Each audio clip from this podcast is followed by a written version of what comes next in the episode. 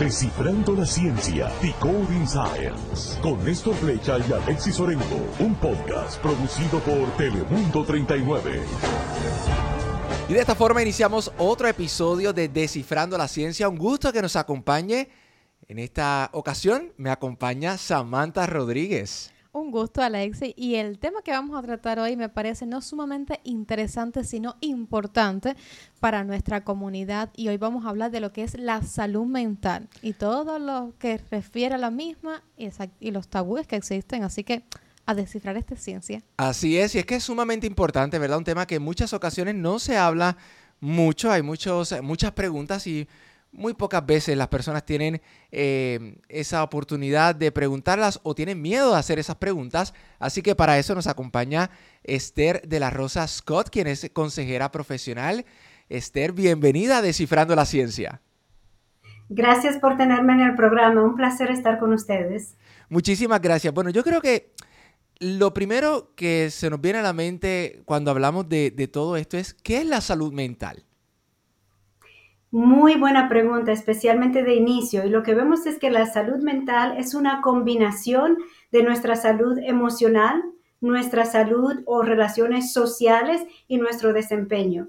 La salud mental es lo que se encarga o lo que nos ayuda a determinar cómo vamos a reaccionar al estrés o a las dificultades de la vida, es lo que nos ayuda a estar saludables en una relación y es lo que nos permite disfrutar de las actividades diarias. Este conjunto hace la salud mental.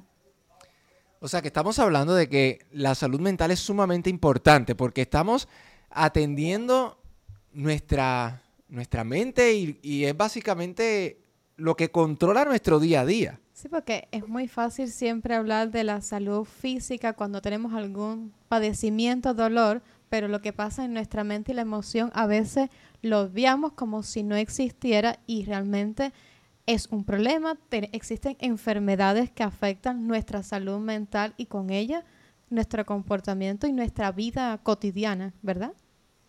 Claro, claro. Mira, cuando hablamos de la salud mental, la salud mental va a determinar tu nivel de satisfacción, pero también impacta la salud física. La salud mental es tan importante porque es la que nos ayuda a enfrentar las dificultades y a ponerle sentido o un significado a lo que nos ocurre. Por ejemplo, alguien puede estar viviendo por alguna dificultad, le tocó amanecer en su carro y para esta persona se siente deprimida, se siente triste porque tiene una condición donde no tiene los recursos, estaba viajando, no pudo pagar un hotel, durmió en el carro. Pero tenemos otros que, por así decir, se van de campamento o se van de campaña y duermen en su carro o duermen en, una tienda y no se sienten deprimidos por el significado que le estamos poniendo. Así que la salud mental nos ayuda aún en las adversidades. Cuando vemos una adversidad como una oportunidad, esto es una buena señal de una buena salud mental. Y obviamente, eh, ya Samantha lo decía, que la salud física eh, es un poquito, la atendemos un poquito más, no sé si estoy equivocado, pero yo creo que las personas atienden un poquito más su salud física porque sentimos un dolor o porque sentimos una molestia, pero cuando tenemos algo que nos incomoda en la mente, a veces es muy difícil nosotros poder decir, voy a ir a un especialista de salud mental. ¿Cuán, es, cuán importante es que nosotros podamos atender la salud mental? Mira, una pregunta esencial. Lo que me estás preguntando es esencial porque los humanos somos cuerpo, mente y alma. Sin embargo, en la mayoría de los casos nos concentramos en el cuerpo, comemos todos los días, ah, vamos al gimnasio, vamos al dentista, vamos al doctor. Si tenemos una fiebre que nos dura más de tres días, ya queremos saber cuál es el motivo. Si tenemos, si sentimos alguna molestia, vamos para confirmar, para que un profesional nos diga si está bien. Esto lo hacemos con el cuerpo físico. Cuando se trata de la salud mental, muchas veces, especialmente los jóvenes, cuando vemos que ellos están cambiando, que están entristecidos, que se están encerrando en su cuarto, decimos, oh no, ya se le va a pasar. Quizás es la edad, quizás es el tiempo que están determinando. Y muchas veces esperamos porque vamos a superarlo. Algunas veces también no le prestamos atención o nosotros mismos nos medicamos porque creemos, ah, no, es porque terminé con mi pareja que me siento triste, que es cierto, pero si no le prestamos atención puede convertirse en una condición. Por lo general, una condición que dura más de 30 días queremos observarla porque ya se supone que debemos tomar acción y con la salud física siempre vamos al médico después de tres días, pero con la salud mental a veces esperamos meses. Algunas parejas, cuando estoy trabajando con las parejas, han esperado años y el averaje de las personas venir a la consejería en pareja por lo general es cinco años, lo que significa que han estado sufriendo en esta dificultad por años porque esperaban que se iba a pasar y a veces se les complica un poquito más. Y entiendo que por lo que me cuenta, ¿verdad? Al esperar tanto tiempo, a veces es mucho más difícil poder remediar esas, esas situaciones. Claro, y lo que vemos con la espera, vamos a usar el ejemplo del dentista. Si, te si tienes una cavidad o si tienes un dolor de diente, eh, de muela, vamos a decir, si esperas, la cavidad va a ir creciendo. Y lo que pudo haber sido remediado con una limpieza o quizás un feeling, como le dice, con una limpieza y rellenarlo, ahora se convirtió en un root canal, se convirtió en una condición más profunda. Y si esperas mucho, hasta puedes perder el diente, porque la dificultad no se va, continúa creciendo, igual emocionalmente. Cuando no resolvemos un problema, podemos perder la relación, podemos perder nuestra capacidad y muchas veces por así decir, era innecesario porque pudimos haberlo resuelto sencillamente con una conversación, entendiendo qué nos están diciendo nuestras emociones. Cada emoción tiene un mensaje para nosotros. Estamos diseñados con estas emociones para responder. Cuando estamos tristes, tiene un significado. Aún nuestras lágrimas tienen un significado. Las lágrimas no son para ti, tus lágrimas no son para ti, tus lágrimas son para los demás. Nosotros ni siquiera vemos las lágrimas, los demás la ven, porque están diseñadas para dar una advertencia a los demás de que esto es importante para ella o para él, de que le duele, de que le está tocando el corazón y los demás deben tomar acción, sea disculparse, sea ir un poquito más suave con lo que están diciendo, pero es una advertencia. Aún las lágrimas tienen un propósito y muchas veces no queremos las lágrimas, especialmente las mujeres. Hacemos todo para no llorar, soplamos los ojos, todo. Y ni se diga de los hombres tampoco, porque. Tragamos en seco, como se dice. Sí, los hombres dicen no, los hombres no lloramos. Sí. Así que, eh, eh, eh, sin duda alguna, esto es un efecto. y yo creo que, ¿verdad? Es un pensamiento equívoco. Yo creo que los hombres sí lloran, ¿verdad? Todos hemos llorado en algún momento.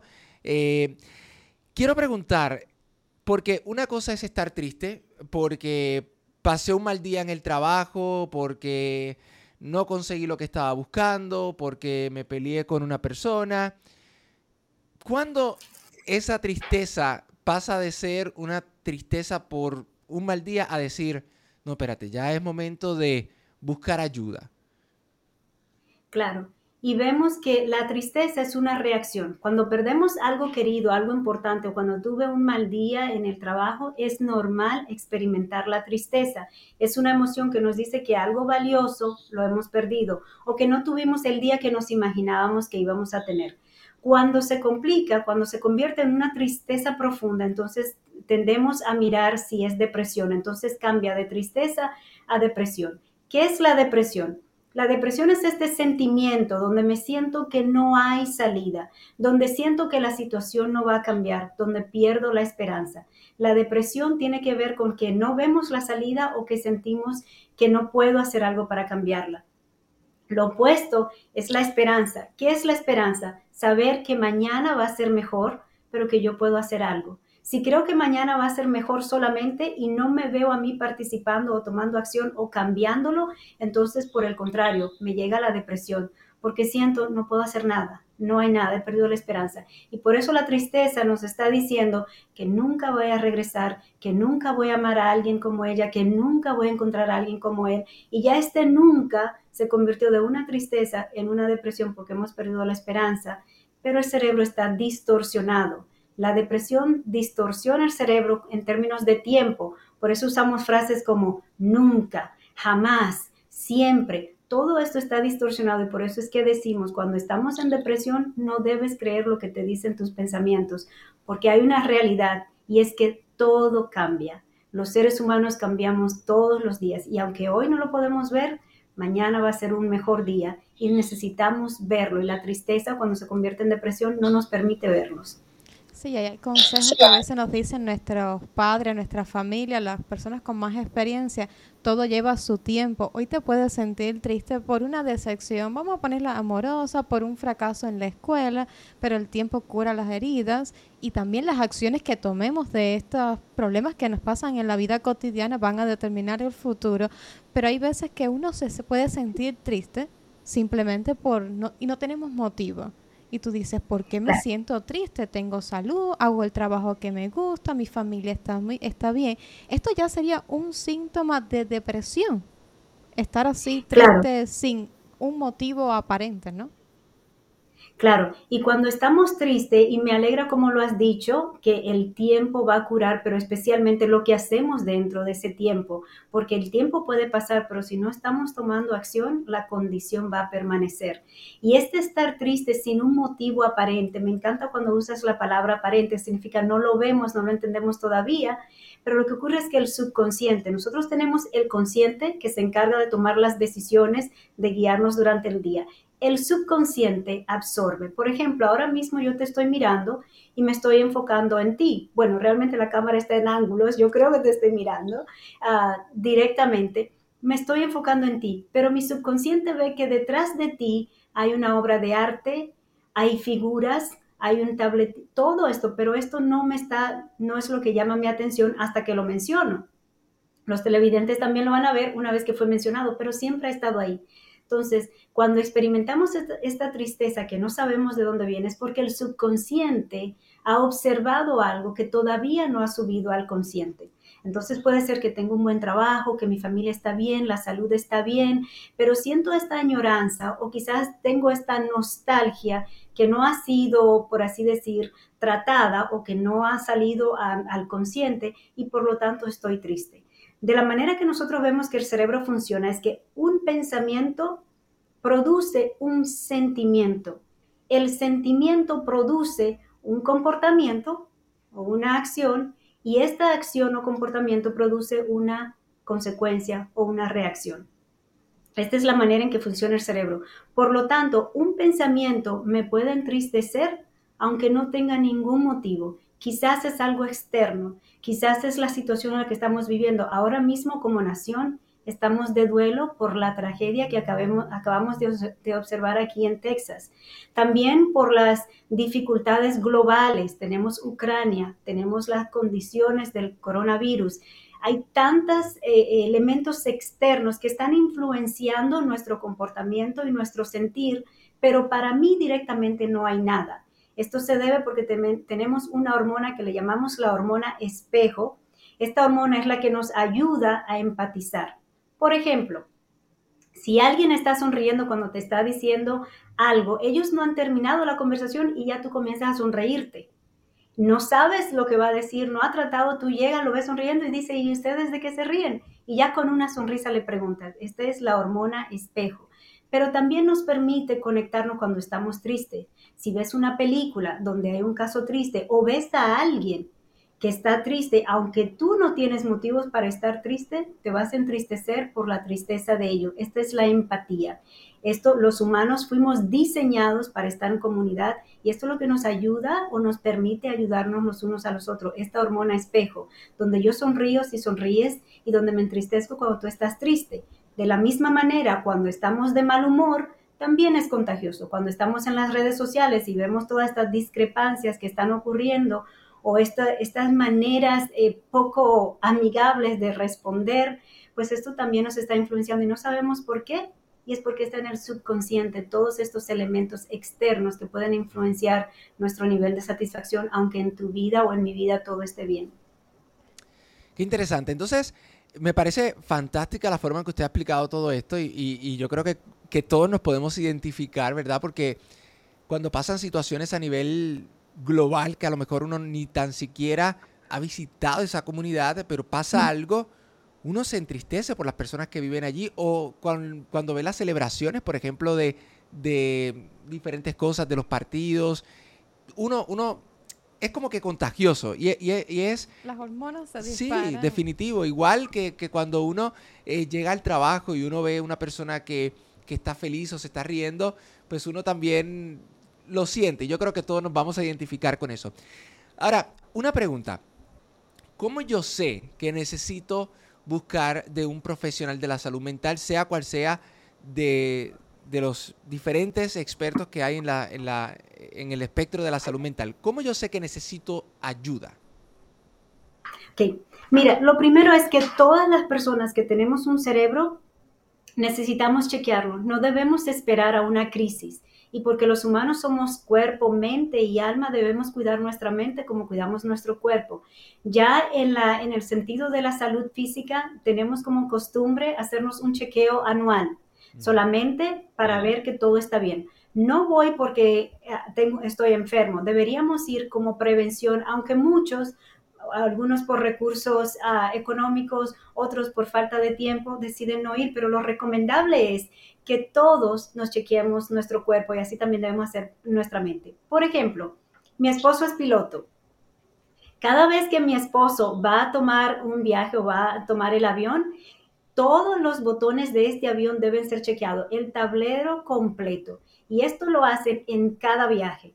Cada vez que el avión aterriza, le hacen un chequeo antes de despegar otra vez. Todos sabemos que ese avión funciona porque acaba de llegar, pero lo que ocurre es que queremos hacer un chequeo para asegurarnos que todo está bien, no porque hay algo mal, sino para asegurarnos que todo está bien. Y si hacemos esto con una máquina, con un, con un avión, ¿cómo no vamos a hacer eso con nuestra mente, que es lo más importante que tenemos?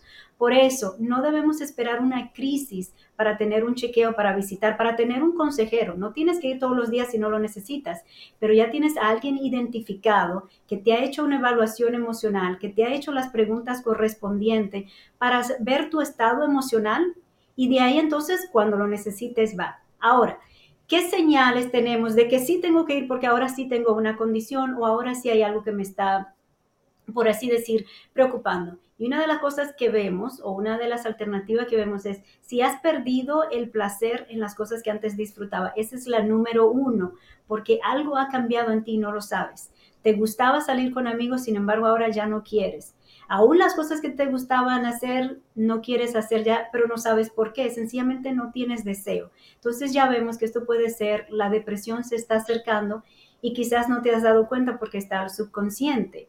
Otra condición que podemos ver es con la ansiedad. La depresión y la ansiedad le llamamos la gripe de la salud mental, porque es tan común, todos la experimentamos en un debido tiempo, donde ya le, le llamamos la gripe de la salud mental pero justamente porque es tan común, ya sabemos cómo tratarla y no hay necesidad de sufrir en soledad porque estás deprimido o porque estás ansioso. Además, aunque es común y fácil de tratar, si no la atendemos puede convertirse en algo crónico, puede convertirse en una condición donde ahora tendríamos que pasar algo más que la consejería. Ahora pasamos a la psiquiatría. ¿Por qué la psiquiatría? Y hago este, esta diferencia. En la consejería tratamos temas del diario vivir, dificultades, emociones. Un consejero, por así decir, para ayudar a entenderlo, es un intérprete de emociones. Te traduce lo que significan tus emociones. Un psiquiatra ya es un doctor de la salud que ahora se encarga en las enfermedades o dificultades del cerebro. Por ejemplo, en la mayoría de los casos, los consejeros no prescribimos, no damos recetas médicas. El psiquiatra sí. Entonces, estas son unas de las diferencias que podemos ver. El psiquiatra también puede hacer la psicoterapia, pero su especialidad tiene que ver con los malos funcionamientos o las conexiones del cerebro, mientras que el consejero se dedica un poco más a las emociones, se encarga más de las emociones.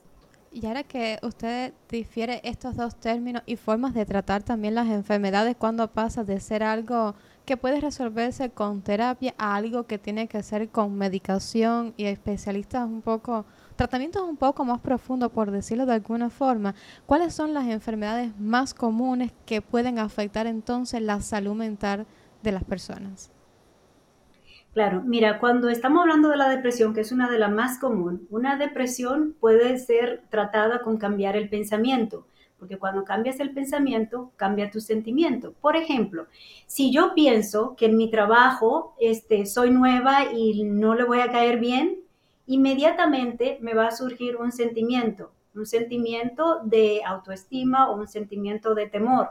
Pero ¿qué ocurre? Cuando yo llego al trabajo, todos están contentos de que yo soy la nueva empleada porque ellos estaban haciendo el trabajo sin ninguna ayuda. Entonces ya esto va a cambiar. Cuando estoy preocupada, cuando estoy entristecida, me va a salir la hormona que se llama cortisol. Esta es la hormona del estrés, lo que me va a hacer actuar como cuando estoy en peligro, aunque no lo estoy mis ojos van a estar súper grandes, mi cuerpo va a estar tenso, no voy a parecer amigable y por lo tanto se va a convertir en un self-fulfilling prophecy, una profecía que se cumplió porque yo dije no les voy a caer bien y me comporté de tal manera que justamente no fui amable o parecí distante y por lo tanto no muchos me saludaron.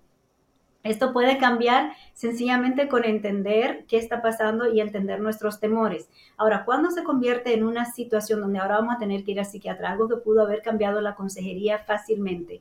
Ahora tengo una depresión constante, donde por así decir pasó de moderada a severa y después pasa a extrema. Ahora los, por así decirlo, voy a decir los jugos, las hormonas en mí se han desatado hasta tal nivel que no puedo disfrutar la situación. El cortisol está demasiado, la dopamina, que es el jugo de la felicidad, ahora está reprimido, lo que significa que no puede fluir y por lo tanto voy a comenzar a tener pensamientos pesimistas o voy a sentirme que no quiero levantarme. Algunas personas los describen como le perdí el color a la vida o todo se ve gris o está oscuro, está frío. Comenzamos a describir con palabras lo que sentimos por dentro porque porque hay demasiada, eh, por así decir, hormonas negativas o, cortisol que ha impedido el fluir de la dopamina. ¿Qué es la dopamina? El jugo de la felicidad. Por eso muchas veces en la calle a las drogas le dicen DOP, que es el short de dopamina, porque le hace sentir relajados, excepto que no es sostenible y que afecta al cerebro de una manera negativa luego. Pero lo que todos andamos buscando es este sentirnos bien, sentirnos a gusto que viene con la dopamina. Y la dopamina fluye cuando tenemos un pensamiento positivo. Incluso hay estudios donde tomamos personas y le ponemos a imaginarse un tiempo donde ellos eran felices o volver a la niñez, o si te encuentras con amigos del high school, te vuelves como si estuvieras en ese tiempo. Y la alegría que experimentas de alguna travesura que hayas hecho, la vives en ese momento y tu cuerpo es inundado con este sentirse bien que da la dopamina. Si no, pruébenlo cuando ustedes se monten con sus amigos y cuánto se divierten y cómo vuelven a tener 15, 16, 18 años cuando ya estamos en una edad más avanzada, sencillamente con el pensamiento. Y yo estoy seguro que muchas personas escuchando este relato se transportaron también a su época de más jovencitos y se les salió una sonrisa, porque mientras usted lo relataba, yo también fui viendo esos momentos donde tenía mis amistades y, compartíamos muchísimo más. Así que yo estoy seguro que muchas personas eh, también hicieron ese ejercicio mientras nos escuchaban o nos veían. Sí, y es increíble porque cuando tú compartes esas emociones, relatas esos momentos tan emocionantes de otras épocas en la vida, yo siento hasta esa sensación cuando regreso a la casa de felicidad, de como un éxtasis extra. Y cuando usted comentaba antes el, tema que hay veces que las personas llegan a un nivel de depresión tan grande que recurren hasta distintas drogas, también se ve como las personas que por ansiedad empiezan a decir, ay, es que me comí una barrita de chocolate y me siento mejor. Y después otra barrita, ya estamos entrando a otros problemas. Son distintos alimentos que contienen, es, que ayudan a activar la dopamina y entonces ya es como y ahí vemos cómo la salud mental y la salud física van de una mano. están conectadas. Están conectadas. Es como otras personas que empiezan a sentirse mal físicamente y es porque es su mente la que está mal. El estrés del trabajo, el estrés con la familia y empiezas a sentir que si dolor en el estómago, que me duele la cabeza, pero vas al médico físico, te examina y te dice, no tienes nada. Debes atenderte con un con un especialista de la mente porque tu problema no es físico, es mental. No, yo no estoy loca. Es lo que muchas personas piensan y es el estigma que tenemos en cuanto a la salud mental, a mi opinión. ¿Y eso pasa frecuentemente? Sí, y especialmente en nuestra cultura hispana. Creemos que la consejería es para las personas que tienen problemas o para las personas que están locos, porque justamente solamente lo vemos cuando se esperó tanto que ahora se convirtió en una condición pero la consejería es para las personas que pueden darse cuenta de que algo no está bien, de que hay un cambio en mí, de que ando triste cuando antes yo sonreía por todo y ahora no encuentro la sonrisa. A veces tengo clientes que su meta, cuando les digo qué esperan de la consejería, qué les gustaría sacar, me dicen, quiero volver a sonreír porque ya no pueden sonreír. Algo tan sencillo como volver a sonreír es todo lo que quieren. Y lo que vemos es que ellos se han dado cuenta, antes yo sonreía y ya no. Entonces esto no es para locos, esto es para personas que se dan cuenta de que su sistema emocional les está advirtiendo que algo no está bien. Mira, un ejemplo que yo uso en la mayoría de los casos cuando voy a explicar la salud mental es el automóvil, porque todos estamos familiarizados con el automóvil a mis pacientes, cuando doy charlas, cuando hago entrevistas, siempre uso este ejemplo porque creo que la mayoría lo entienden y lo quiero usar aquí también ah, con la audiencia de ustedes. Y es que en el automóvil tenemos un tablero que nos indica cuando nos falta el combustible, nos indica cuando tenemos eh, una llanta que necesita aire, cuando no tenemos el cinturón puesto, hace un sonido. Todo esto, el carro lo hace no porque no funciona, sino porque está funcionando bien hace unos meses eh, mi, mi, automóvil encendió una luz que yo no conocía, que no había visto. Era como una lamparita con una gotita cayendo. Yo no sabía qué era. Yo me, me eché hacia la derecha, estacioné, le tomé una foto y se la mandé a mi esposo que estaba en Italia, se la mandé a mi hermano, se la mandé a cualquiera que me pudiera decir que era esto, pero no quería mover el automóvil. El mensaje regresó y me dijo, es solamente que necesita aceite. Era el cambio de aceite, pero yo no reconocía la lamparita. Eso más o menos nos ocurre a nosotros, que algo está pasando, pero no sabemos lo que es y nos podemos asustar y quedarnos estancados. En lugar de hablar, nos, no le contamos a nadie y entonces creemos que estamos en problema o que algo no está bien conmigo. Si yo hubiera cometido el error de dejar mi carro y decir, tonto carro que ya no funciona, y llamaba a un Uber, hubiera sido un error porque el carro no tenía nada mal con él.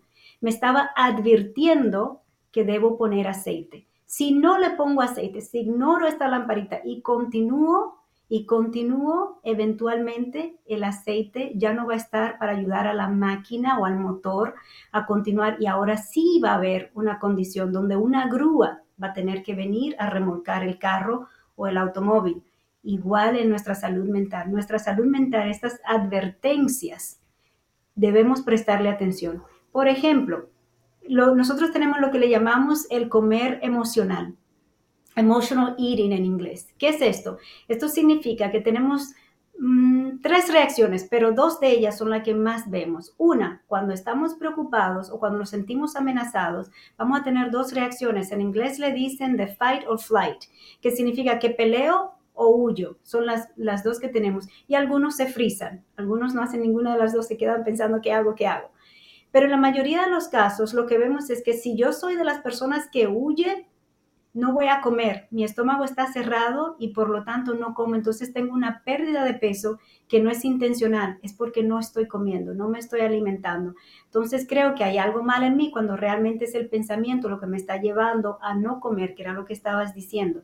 La otra reacción puede ser de pelear, entonces, por así decir, voy a necesitar todas las energías y no va a ir la sangre a la digestión, porque por así decir, estoy concentrado en pelear. Entonces, cuando voy a oír, como de más, más chocolate, más galletitas, más aquello, porque necesito la energía. Cuando voy a pelear, todo se cierra porque la sangre está yendo para los músculos, porque son los músculos lo que vamos a usar para defendernos. Y por lo tanto vemos un cambio en el apetito. Este cambio podemos aumentarnos, puede llegar la obesidad, no porque hay algo mal con nosotros, sino por la ansiedad. O lo podemos perder peso tener una condición de pérdida de peso, no porque hay algo mal con nuestro sistema, sino por la condición que estoy experimentando. Me parece sumamente interesante y ya hemos hablado, ¿verdad?, de los, de los problemas de salud mental y la, la importancia de tener una buena salud mental, ¿verdad?, para que no lleguen a ser problemas. Pero los que nos están escuchando, y nos incluimos nosotros dos, ¿cómo nosotros podemos asegurarnos de que podemos tener una buena salud mental? Claro, mira, lo primero que debemos hacer, y ya lo mencionamos, es reemplazar el, el tabú de que la consejería es para las personas que tienen problemas o para los que están locos. La consejería es para todos. El cuidado de nuestra mente es para todos nosotros. Entonces, eso es lo primero. Lo segundo es ir mirando los tabús que tenemos. Otro tabú que teníamos antes es que es una muestra de debilidad, que tú puedes hacerlo solo, que para qué estás llorando, que los hombres no lloran. Todos estos tabús son incorrectos. Lo primero, los hombres son parte de la experiencia humana y si son humanos van a tener un corazón. Y si tienen un corazón van a tener emociones y si tienen emociones van a sentir tristeza y todas las demás emociones. A menos que estos hombres hayan llegado de Júpiter, podemos decir los hombres no lloran, pero los hombres terrícolas, los que son parte de la experiencia humana, tienen un corazón y por lo tanto van a experimentar estas emociones, incluyendo el llanto. El siguiente tabú que queremos eliminar es que eh, tú puedes controlar tus emociones, es que échale ganas, especialmente cuando vemos a nuestros amigos deprimidos o vamos, vamos, sal, ponte la ropa y vamos. Muchas veces queremos ayudar, pero lo que vemos es que llega un tiempo donde ya no es el esfuerzo de querer ellos quisieran, es que ahora le llegó la condición con el aumento del cortisol y la falta de dopamina, donde la energía ya no está o la motivación. Entonces, de querer, ellos no quieren estar en esta tristeza, en ese lugar frío y oscuro que ellos describen, es que no pueden salir. Ahí es donde ya entramos quizás a medicamentos, técnicas, ejercicios que estimulen el, el aumento de la dopamina.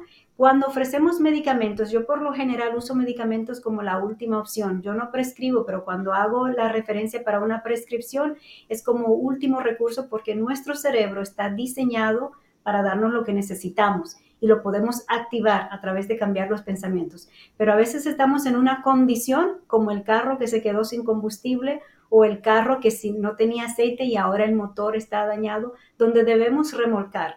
Pues el medicamento nos ayuda a remolcar para estabilizar, para que podamos entonces cambiar el pensamiento.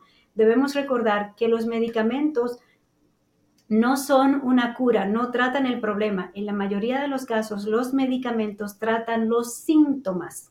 El síntoma, no puedo dormir. Ok, pues aquí tienes una pastilla para dormir, pero no hemos tratado el problema. ¿Por qué no puedes dormir? ¿Por qué estás ansioso? ¿Qué te está despertando? ¿Qué pensamiento estás escuchando? O cuando estoy deprimida, no hemos cambiado el pensamiento. ¿Qué pensamiento negativo te estás diciendo a ti misma? ¿Qué cosas estás escuchando en tu propia mente? Nosotros tenemos lo que le llamamos el crítico interno. Este crítico interno es el que nos dice, ay, qué tontería, ¿cómo pudiste decir eso? Ah, vas a hacer el ridículo. No, mejor deja que otro hable. No, pero no puedes. Y algunos sufren de lo que nosotros les llamamos el síndrome del impostor donde yo siento que yo no merezco estar aquí, que si supieran quién soy, que si supieran lo que he hecho o que si se enteraran, entonces nos sentimos inseguros de nuestra posición, aunque tenemos la capacidad para estar ahí, el crítico interno nos va deprimiendo porque nos va alimentando estos pensamientos negativos que nos van demorando o demoralizando o nos van bajando la autoestima. Y todo esto, los medicamentos lo pueden cubrir, pero entonces estás tratando la depresión los síntomas de depresión, pero no has llegado a la raíz o el origen del problema. Algo tan sencillo como soñar despierto mantiene nuestra, nuestra buena salud mental. ¿Por qué? Porque nos estamos imaginándonos un futuro mejor. Nos estamos, estamos soñando con lo que voy a lograr, con el éxito, con tener aquello, con tener una familia, lo que nos lleva al futuro. Y todo lo que nos, nos lleva hacia el futuro positivamente nos protege de pensamientos suicidas, porque el suicidio llega cuando no veo propósito, cuando llegamos ya no tengo razón de vivir. Pero el soñar despierto, algo tan sencillo como imaginarte qué quieres hacer, qué quieres lograr, que, dónde te ves en cinco años, esto es una manera increíble de mantener la buena salud mental.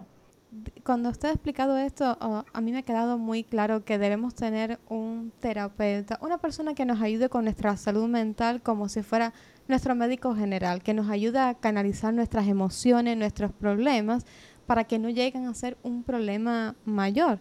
Verlo como algo cotidiano sin que sea una, una enfermedad como lo veían hace muchos años en la historia y de la forma que se trataba.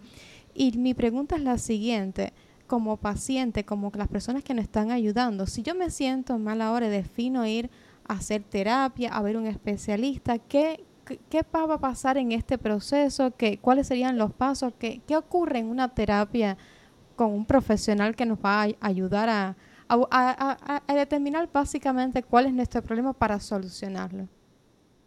Muy buena pregunta, muy importante, porque muchas personas nunca han estado en la terapia, no saben qué esperar. Algunos están nerviosos, otros están asustados, otros están eh, por así decir, incómodo porque creyeron que el, buscar consejería es un, es un signo o símbolo de debilidad, lo que no lo es, por el contrario, es un símbolo de fortaleza, que hayas tenido el valor de decir, sabes que voy a tomar tiempo para mí y voy a ir a la terapia, pero no saben qué esperar.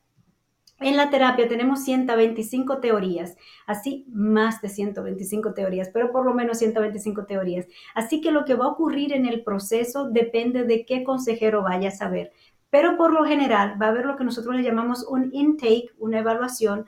En durante este tiempo te van a preguntar qué te trae, qué te preocupa, cuál es la condición, se van a llegar a conocer, tu terapeuta va a explicar qué tipo de consejerías ellos usan o las pólizas de su oficina y después te van a preguntar específicamente ¿Qué te preocupa? Cuando hacen esta pregunta, muchas veces los clientes no saben qué contestar, qué puedo decir.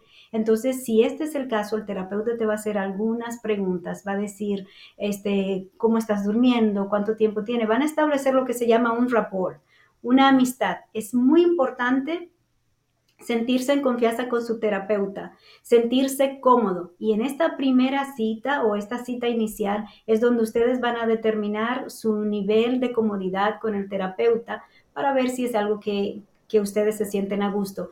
Pero en la cita inicial, lo primero que va a ocurrir, dependiendo de dónde vayas, por lo menos con mis clientes, es una evaluación emocional.